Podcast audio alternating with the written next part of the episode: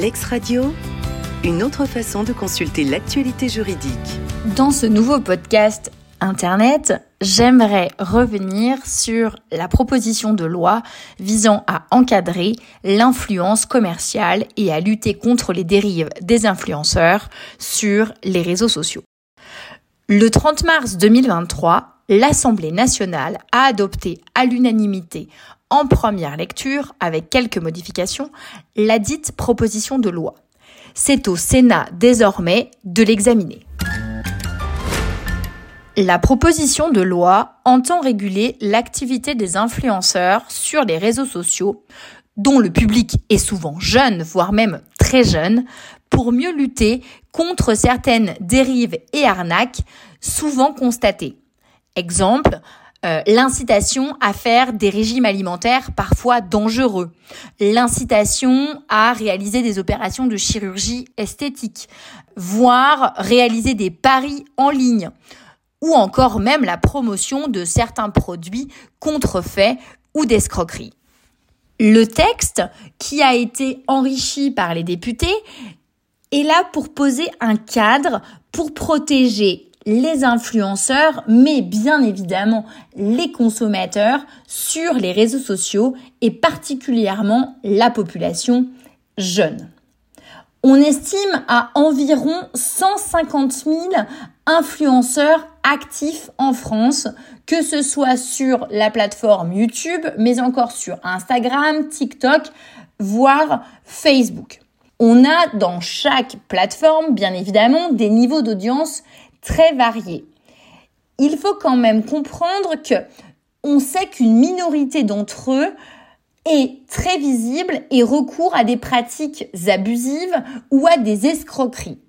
Les conséquences peuvent être dévastatrices pour des abonnés victimes. Et il faut également comprendre que ces pratiques nocives nuisent finalement à la plus grande majorité des influenceurs et créateurs de contenu qui, eux, respectent les règles. Ce secteur est en pleine mutation, en pleine expansion et il pèserait, d'après les derniers chiffres, environ un milliard d'euros en France. La proposition de loi vient donner la définition de l'influenceur. Il s'agit de personnes qui mobilisent leur notoriété auprès de leur audience pour communiquer en ligne des contenus faisant la promotion directement ou indirectement de biens, de services ou d'une cause quelconque en contrepartie d'un bénéfice économique ou d'un avantage en nature. On a aussi dans le texte la définition d'agent d'influenceur.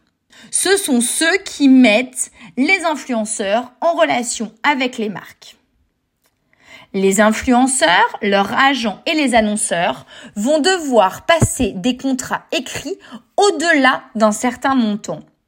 Et dans le contrat, il y aura certaines clauses obligatoires comme l'identité des parties, les missions confiées, les conditions de rémunération, la soumission aux droits français dès lors que sont visés des abonnés en France. Les députés ont également introduit le principe d'une responsabilité solidaire entre l'annonceur et l'influenceur quand il conviendra d'indemniser d'éventuelles victimes. Il faut aussi noter qu'une assurance civile dans l'Union européenne est imposée aux influenceurs qui résideraient à l'étranger hors de l'Union européenne. Et là, on pense tout particulièrement aux influenceurs qui sont partis s'installer à Dubaï. Des mesures spécifiques viennent également protéger les enfants influenceurs.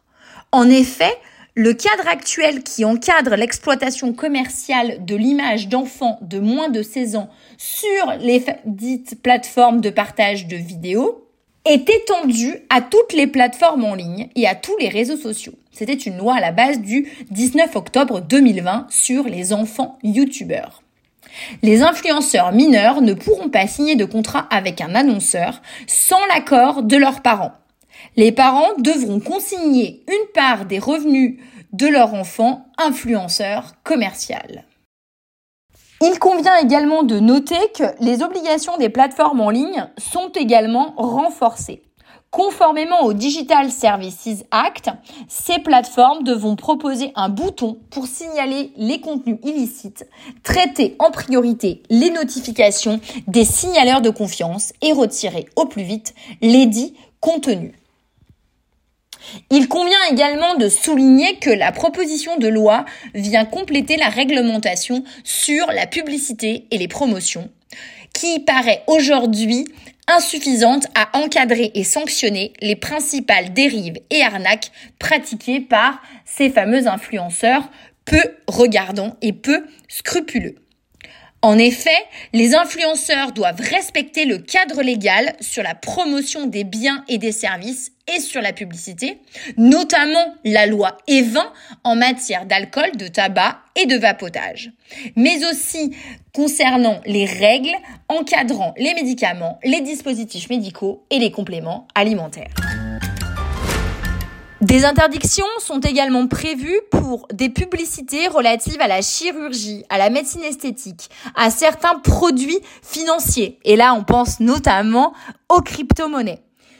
Par amendement, sachez que les députés sont venus limiter la publicité sur les jeux d'argent et de hasard aux plateformes qui permettent techniquement l'exclusion des mineurs.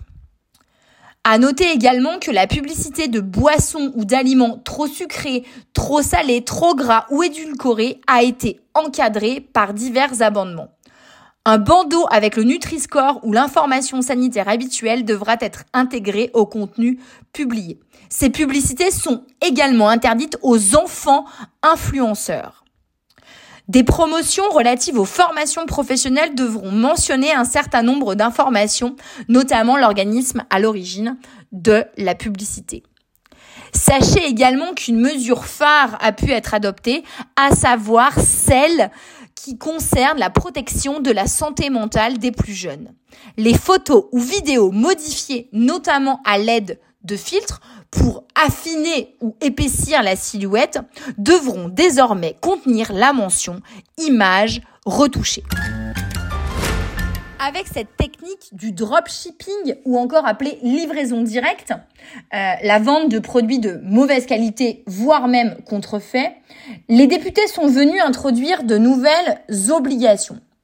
Tout cela est en fait réalisé pour protéger eh bien, les consommateurs contre des pratiques euh, de, de, de, nature à les influencer de la mauvaise manière, mais cela protège également les influenceurs qui font correctement leur travail. Sachez que des sanctions et des contrôles sont prévus. Les influenceurs qui violeraient les interdictions que je viens de vous citer, eh bien, risqueront une peine de prison et de fortes amendes, voire même une interdiction d'exercer. L'État va devoir mettre à disposition des influenceurs eh bien une sorte de guide euh, de conduite des influenceurs. Ce guide est déjà pour partie disponible en ligne et il y aura par la suite un complément une fois que le texte sera définitivement adopté. Alors, affaire à suivre dans les prochains mois pour vérifier si le Sénat a bien continuer l'adoption du dit texte et si donc dans euh, les euh, semaines qui suivent, nous aurons des comportements peut-être un peu différents de certains influenceurs à travers l'écosystème français. L'ex-radio, une autre façon de consulter l'actualité juridique.